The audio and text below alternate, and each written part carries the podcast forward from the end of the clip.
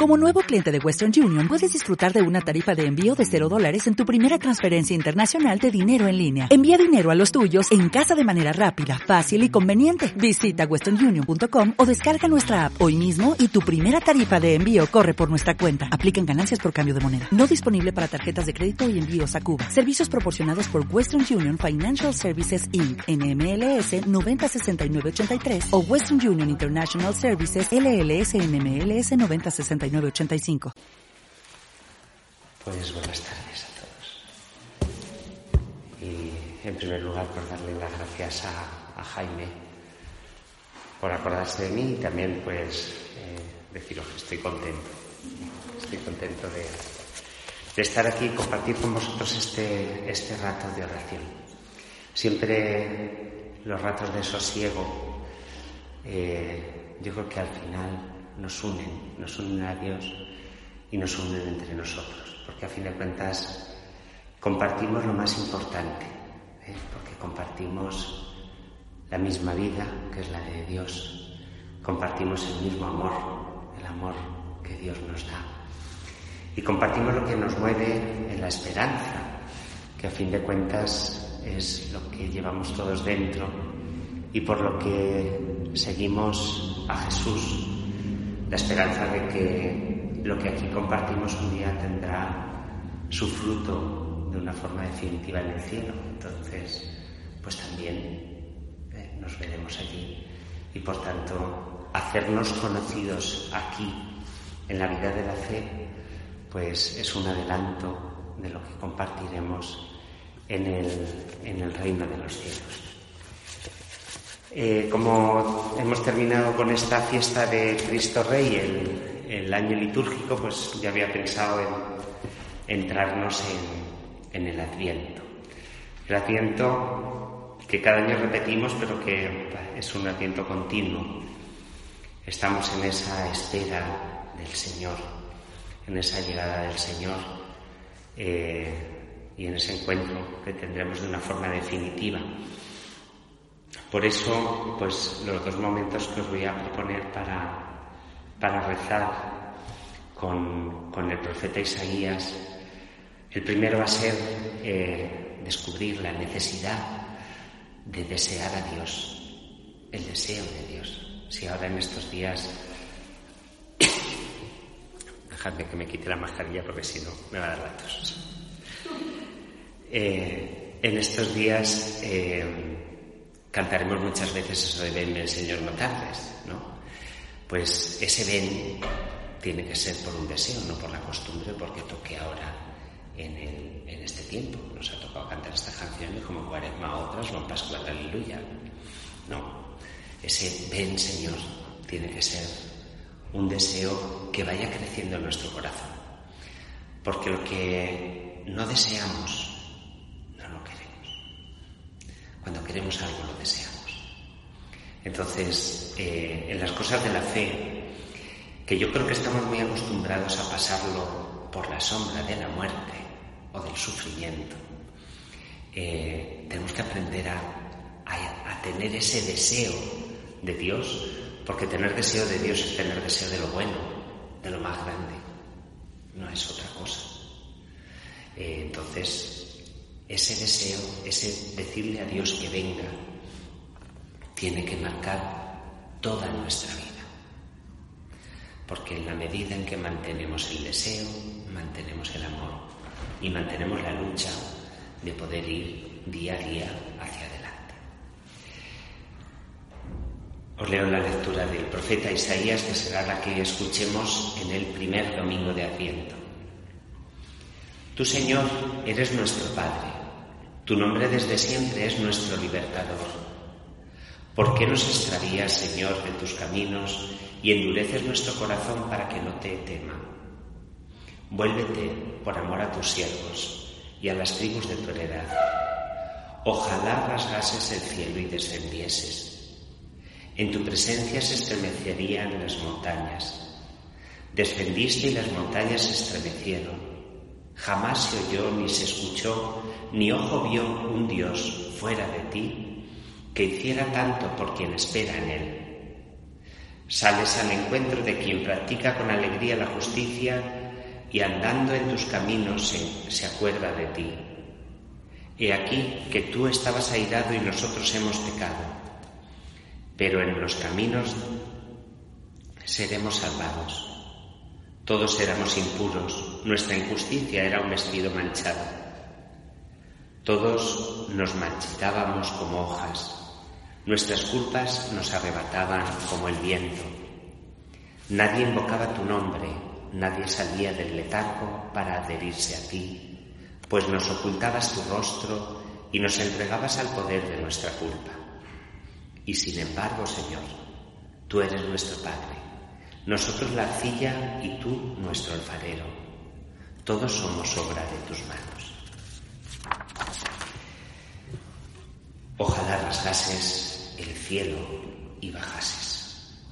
Ese ojalá que es el grito del deseo, de un deseo que se convierte en súplica. Cuando nosotros decimos ojalá, ponemos todo el empeño, ojalá suceda, ojalá esto se cumpla. Y, y en ese ojalá también nos damos cuenta que es algo que deseándolo no depende de nosotros. Porque cuando tenemos un proyecto, nos voy a hacer, voy a intentar, pero cuando decimos ojalá pase, es algo que no depende de nosotros, pero algo que deseamos con todo el corazón. Esta expresión cuando se lanza al aire esperando que suceda, pero sin tener parte activa en ese cumplimiento, mueve en nuestro interior eh, todo el corazón. Por eso mirar a Dios y decirle, ojalá rasgases el cielo. Es pedirle a Dios que quite todas las distancias.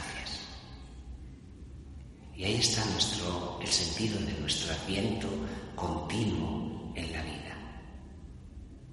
Muchas veces eh, todo lo que nos separa de Dios lo ponemos ahí en ese espacio de realidades y distancias las diferencias entre Dios y nosotros, cuando eh, nos planteamos la vida de fe y decimos, bueno, es que Dios es muy grande y nosotros muy pequeños y vamos poniendo distancias.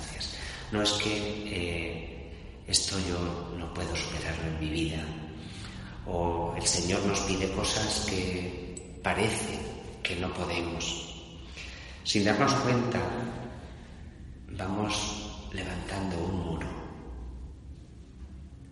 pero pedimos a Dios que rompa esas diferencias entre Él y nosotros. Fijaos, esta tiene que ser nuestra. No la de ir creando distancias con Dios mientras estamos pendientes de nuestra pequeñez. Mientras somos conscientes, que no digo que no seamos pequeños, pero cuando nos centramos en nosotros, ponemos distancias. Cuando nos, colocamos en nuestros miedos, vamos creando distancias con los demás o con los proyectos que queremos hacer. Muchas veces nos incapacitamos nosotros mismos por nuestros miedos, por nuestras vergüenzas, por nuestros complejos. Nos vamos incapacitando. También en la relación con Dios, eh, podemos ir creando esos muros de distancia. No puedo, no sé, no lo merezco. Esas cosas surgen en, nuestro lenguaje religioso con mucha frecuencia. Y sin darnos cuenta, nos vamos retirando. Porque si yo no puedo, no lo voy a intentar. Si yo no lo merezco, no lo voy a pedir más veces. Porque ya sé que no lo merezco. Y en esto, eh, al final, lo que le estamos pidiendo al Señor es, ojalá tú quieras, pero también tenemos que querer nosotros. Por eso, el deseo eh, lo tenemos que mover.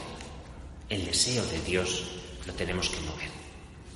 Ojalá rasgases el cielo y bajases. No le pedimos a Dios, fijaos, estas lecturas de los profetas en este tiempo todavía no ha llegado el Mesías, están viviendo de la esperanza de que Jesús, de que el Mesías venga, ¿no? No le piden a Dios, ojalá que me lleves contigo, ojalá que alcance tu gloria. Están pidiendo, ojalá que rasgues el cielo, es decir, quita lo que nos impide vernos a ti y a mí, pero baja. Ojalá rasgases el cielo y bajases. No pedimos eh, alcanzarlo a Él, sino que Él nos alcance. Y fijaos, eso nos hace el camino de la fe mucho más fácil, porque lo duro lo tiene Dios. El camino lo hace Yo estoy aquí. Estamos en nuestras limitaciones. Estamos en nuestra tierra. Estamos en nuestra pobreza y estamos en nuestro pecado. Y desde ahí le pedimos a Dios que venga, que baje. Ven aquí, donde yo estoy. Acéptate a nosotros. Acomódate a nuestro ritmo. Fijaos, y allí eh, aparece, y aparecía en la lectura, el pecado. Le pedimos a Dios que baje porque nosotros no podemos, porque no nos sentimos capaces ni dignos, porque estamos más cómodos en nuestro ambiente, aun con Dios, pero en nuestro ambiente. Hay algo que, que parece la causa de que Dios se quede a un lado y nosotros a otro. Y ese es el pecado. Nuestro extravío, nuestra dureza de corazón que decía la lectura, eh, ese deseo de independencia, de autonomía que tenemos. Y este es el cielo que realmente tiene que romper Dios. Esto es lo que nos distancia, el pecado. El pecado que se nos ha ofrecido como lo mejor para nosotros. A veces, cuando nos planteamos el pecado, y lo ponemos ahí eh, envuelto en toda su negrura, no nos damos cuenta de que en el pecado estamos eligiendo y elegimos para nuestro beneficio, aunque nos equivoquemos. Es decir, aunque nos equivoquemos, cuando uno es egoísta o cuando uno eh, miente o cuando uno sin darnos cuenta, estamos eligiendo a favor nuestro, porque de alguna manera nos han convencido de que ese es nuestro bien. Entonces, cuando elegimos un bien frente a otro bien, pues cuando elegimos el pecado frente a Dios, creyendo que elegimos un bien frente a otro bien que nos interesa menos, la vida se va enredando y va creando esa distancia de Dios. Y al final nos podemos dejar convencer de que Dios nos ofrece algo que no es tan bueno para nosotros como lo que nos puede ofrecer el mundo. En ese muro que se levanta, en ese abismo que se levanta entre Dios y nosotros, en la medida que elegimos las cosas del mundo, y no me refiero al mundo, a las cosas de la vida que la tenemos que vivir y que son buenas, que elegimos el pecado frente a Dios, se va creando ese espacio que nos va haciendo perder el deseo de Dios, porque nos vamos conformando con lo que tenemos. En cambio, el pecado que se nos ha ofrecido como lo mejor, no lo vemos como mal y lo hemos convertido en una norma impuesta, en un sin razón que provoca en nosotros cada vez más ese deseo de independencia de Dios. Ese pensar, los que habéis tenido hijos, pensad en la adolescencia de vuestros hijos. Lo peor para ellos es cualquier palabra que salga de sus padres, porque los padres, que son los que más les quieren, se convierten en el enemigo número uno. Pues en la medida en que perdemos ese deseo de Dios, en la medida en que vamos optando por las cosas del mundo frente a Dios, nos vamos convirtiendo en esos adolescentes, que al final el que más nos quiere se convierte en nuestro mayor enemigo. Y perdemos las ganas de estar con Dios. La súplica, por tanto, es seria. Quiero decir, es seria y es impresionante desde un pueblo que está esperando al Mesías, un pueblo que quiere la liberación, un pueblo que ha tenido la experiencia de un Dios que lo ha sacado de Egipto, que lo ha acompañado por el desierto, que nunca le ha fallado, que le ha librado un montón de batallas y que de repente este pueblo está perdido y siente esa distancia entre su Señor, entre Dios y Él. Entonces, esta súplica eh, no, que no le está pidiendo a Dios eh, que tire solo el muro, sino que tire el muro que nosotros hemos construido. Un muro levantado en nuestro corazón y que no nos deja ver ni vivir con nuestro Padre. La lectura empezaba diciendo, tu Señor eres nuestro Padre, y acaba diciendo, y sin embargo, Señor, tú eres nuestro Padre. Es decir, tú eres nuestro Padre, es nuestro origen. Hacemos un camino de pecado y sin embargo tú sigues siendo nuestro Padre. Dios no ha cambiado. Dios no ha levantado muros. Dios no ha creado distancias. Tú eres nuestro Padre, desde siempre te invocamos como nuestro Redentor. Y fijaos, cuando uno está, cree de verdad que Dios es Dios, que es nuestro Padre y que es nuestro Redentor, eso lo sigue creyendo aún a través del pecado. Por eso nunca se puede convertir en una actitud de pecado, nuestra vida lejos de Dios, en una estancia permanente, sino que aunque caigamos en ella, tenemos que buscar en lo profundo de nuestro corazón porque esta súplica siempre va a estar. Siempre va a estar. Ojalá bajases, ojalá rasgases el cielo bajases. Y así desde el conocimiento de lo que somos, que somos hijos de Dios, brota esa súplica. Que venga, que venga nuestra vida. Una súplica que está movida por el deseo. El deseo alentado por lo que somos, que somos realmente hijos de Dios. Uno no suplica a cualquier persona como le suplicaría a su padre. Uno no se acerca a cualquier persona después de, haber cometido una barra basada, como es capaz de hacerlo, aunque haya cometido la misma barra basada ante su padre. ¿Por qué? Porque la súplica surge de una realidad que nadie ha podido borrar, ni siquiera el pecado, y es que somos sus hijos. Dios no pierde la noción de que es nuestro Padre. Entonces, la cuestión es que nosotros no perdamos la noción de que somos sus hijos. Y si la hemos perdido, que la recuperemos. Y para esto nos sirve la vida de la fe y que recuperemos ese deseo de disfrutar de Dios, de disfrutar de Él, de sus cosas, en el día a día, como decía Santa Teresa, de los cacharros, en las cosas simples de la vida, que es que Dios no nos pide grandes hazañas, simplemente que sepamos que está ahí, que lo hagamos nuestro, que le dejemos entrar entre nuestras cosas. Y si podemos elevar ese clamor es porque Dios no ha cambiado hacia nosotros. Desde siempre eres nuestro Padre y Redentor.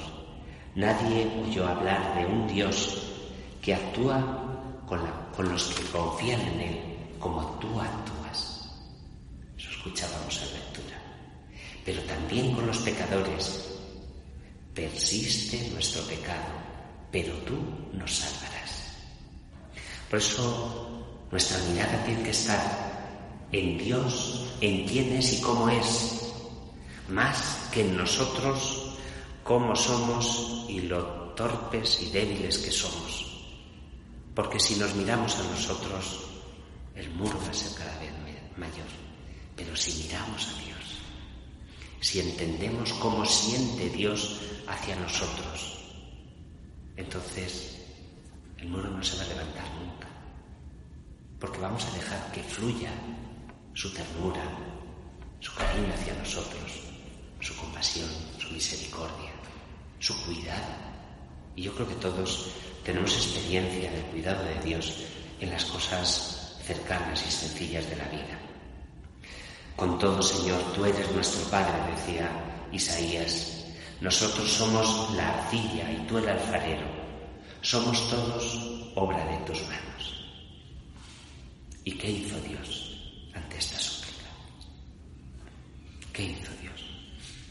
Rasgó el cielo y bajó. Y Dios se convirtió en un Dios con nosotros, en Cristo. Y vino a nuestra vida y nos rescató con la suya.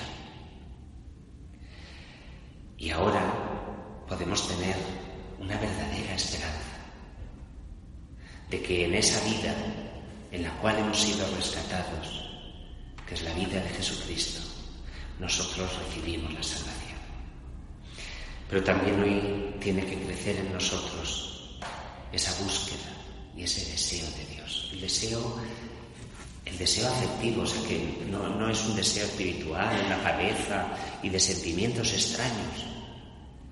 Deseo como el que tenéis de ver a vuestros hijos cuando lleváis mucho tiempo sin verlos y en estos tiempos fijaos cómo estamos, o de ver a vuestros nietos, el deseo de poder abrazar a la otra persona, ese deseo es el que tenemos que tener hacia Dios.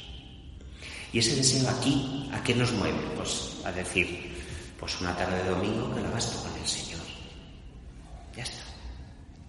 Pero el deseo profundo, el deseo último, es el deseo de ver a Dios.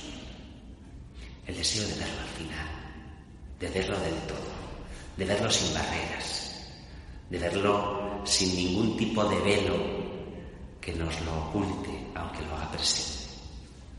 Y ese deseo nos va a quitar el miedo a muchas cosas. Nos va a quitar el miedo a las dificultades de la vida, nos va a quitar el miedo al sufrimiento, nos va a quitar el miedo a la muerte. Porque ese Padre que nos cuida aquí es el mismo Padre con el que nos vamos a encontrar. Ese Redentor del que esperamos nos vaya ayudando a saltar las dificultades de la vida. Es el Redentor que nos va a ayudar a saltar la dificultad de la muerte. Que este Señor que rasga el cielo y baja, que ha cumplido nuestro deseo porque se ha hecho como nosotros, no se va a conformar con pasear con nosotros por la tierra, sino que quiere devolvernos para pasear con nosotros en el cielo. Por eso, pues, vamos a, en este ratillo de oración, en este momentillo de silencio, eh, pues que vamos a decirle al Señor que, que nos ayude a buscarlo y a desearlo, que lo invoquemos, que caigamos en la cuenta. Estas cosas, mirad, hay que repetírselas mucho al corazón, porque las podemos tener en la cabeza. Nadie se atreve a decir Dios es malo. Decimos Dios es amor, Dios es nuestro Padre, Dios. Pero luego, en los momentos de, de tener que manifestarlo eso en una actitud de vida, a veces no lo tenemos tan seguro. A veces nuestro corazón no está tan convencido de que Dios es bueno. Es muy bueno con los demás, pero a lo mejor conmigo no es tan bueno. ¿Por qué? Porque, porque es que lo merezco, porque yo soy pecador, mi culpa. Ya, ya estamos otra vez enredados en un muro que no nos deja ver a Dios. Ni le dejamos a Dios ser Padre con nosotros. No hay, hay culpa, pero Dios no nos acusa. Él es nuestro Salvador. Y Dios ha hecho de nosotros unas obras maravillosas con la esperanza de que esta obra nuestra que camina por la vida sea terminada bien, no solo bien, perfectamente a su imagen en el cielo. Vamos a pedirle al Señor que nos despierte en el deseo, que nos ayude a suplicar y que cuando tengamos un momento duro en la vida, pues levantemos la mirada y digamos, Señor, rasga el cielo y baja. Baja a mi situación, baja mi dolor, baja mi enfermedad, baja mi pecado, baja mi miedo, bájate aquí a mi propia muerte para que yo no esté solo, porque tú eres mi Salvador y todos somos